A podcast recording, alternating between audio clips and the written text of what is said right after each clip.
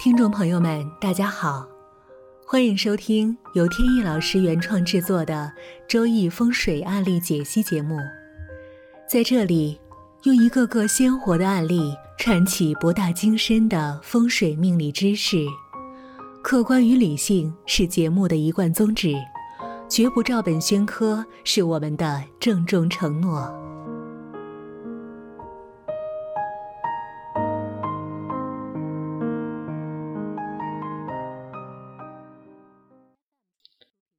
呃，有网友提问说，在八字记录的信息当中呢，有先天和后天的这两种区分。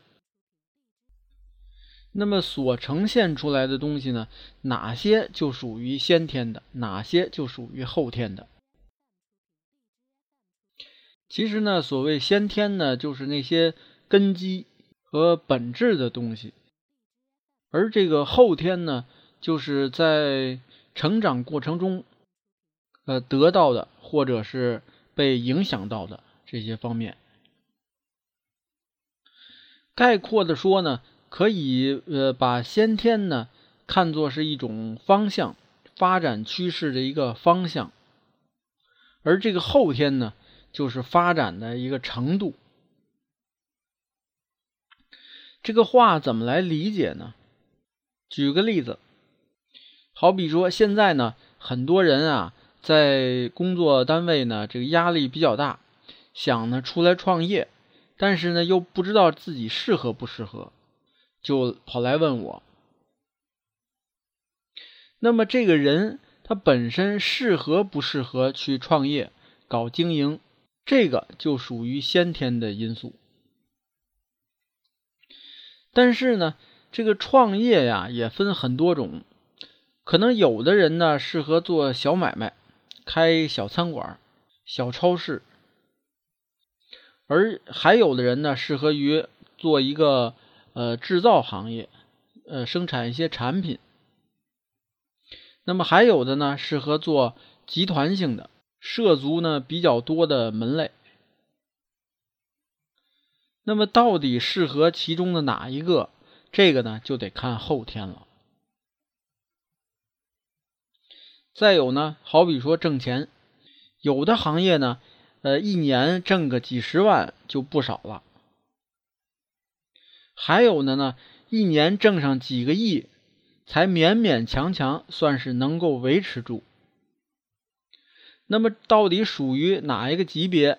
这个呢，都属于后天的因素。再有。那一个人呢，适合不适合在这个政府、企事业单位，或者是公务员？那么这个呢，就看先天。但是呢，在这个单位里边能做多大的职位，那么就看后天。这个先天后天呢，不单在八字当中，在手相上面也有反应。以前呢讲过，就是说。到底应该是看左手还是看右手？有人说了，说男左女右，所以男士呢看左手，女士呢看右手。实际这种说法呢是片面的，咱们通常情况下呢是两个手都要看，但是左右手是有差别的。为什么有差别？就是一个手代表了先天，一个手代表后天。作为男士来讲呢，左手代表先天，右手是后天；女士呢，正好相反。所以呢，手相需要两个手结合来看。讲到这里呢，想起一个话题，前几期节目呢提到了几次，就有关这个教育的问题。呃，作为子女呢，他身上啊。多多少少会带有这个父母的一些特质，比如说有兴趣爱好啊，还有天赋啊等等的，当然也包括一些不良的习惯啊这些。那么这些呢，就属于先天的，而那些跟父母有明显不同的那些特质，通常呢就属于后天。它是在成长过程当中啊，吸收这个外来的一些因素在身体里，哎，通过融合呀、加工啊，最后形成的。讲到这里啊，需要提一下，就是这个八字当中的先天和后天呢，它到底在哪？其实呢，在一开始就应该说，不过呢，确实是忘了，现在提一下。就是八字呢，是由四个天干、四个地支构成的。这个天干呢，所代表的内容通常代表先天，而地支呢，就代表后天。一般情况是这样，偶尔呢会有特例，那个情况非常少。那么好，今天这个问题呢，就解答到这里。有兴趣的朋友呢，还可以关注微信公众号。北京易经风水起名的简拼，也就是首字母，上面有很多风水和命理方面的文章跟大家分享。文章呢会每天更新一期。下面呢我们接着聊案例。我认识这么一位朋友，呃，年龄不大，是位女士。呃，从小呢受的家庭教育呢，因为父母的关系。呃，是一些偏西方化的一些家庭教育，但是呢，也是比较尊重这个传统文化的，并且呢，一直对这个这个命理啊、风水玄学呀非常感兴趣。不过呢，在某些方面啊，感觉到他有一些这个往迷信这个方面发展。其实这个呢，并不推荐。比如说呀，这个春节放完假呢，要回公司上班，那么到底哪天上班才最有利？一定要呃找人测算一下。如果碰不上那个合适的那一天呢，干脆就请假，不管请几天也要请。这个问题呢，我就曾经说过他。我说你啊，就属于这个典型的不懂什么叫听天由命这句话。这句话呢，并不是贬义词，它是一个中性的。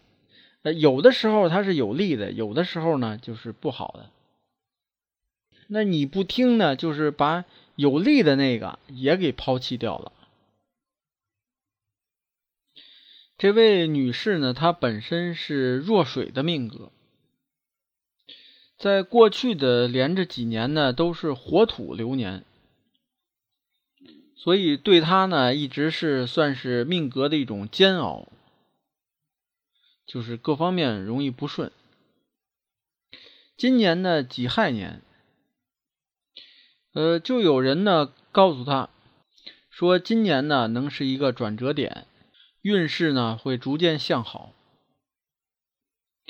所以他呢也想趁着这个机会呢，把事业啊或者其他方面的运势呢，呃往上调节一下。赶上呢今年呃有一个机会呢换了一个工作，感觉挺满意。只可惜呢离家比较远，所以呢就在公司附近呢租了一个房子，说请我帮他看一看。大门呢在西北。那九子的喜庆星，喜庆星呢，能够让家中添一些喜事，包括婚嫁呀，还有子嗣啊等等。大门呢，在这个方向比较有利，同时呢，也容易得到贵人的帮助，事业上面呢就比较有利。所以呢，建议在这个玄关的这个地方啊。有一个柜子，上面呢可以养一些鱼。客厅呢在正东，是六白星的飞临。六白呢属于武曲，对权力啊、偏财啊都有利。在这方面加强呢，可以在这个沙发边上啊放上铜的这个生肖饰品。或者是一些小瓶瓶罐罐的这些圆形的金属的摆设。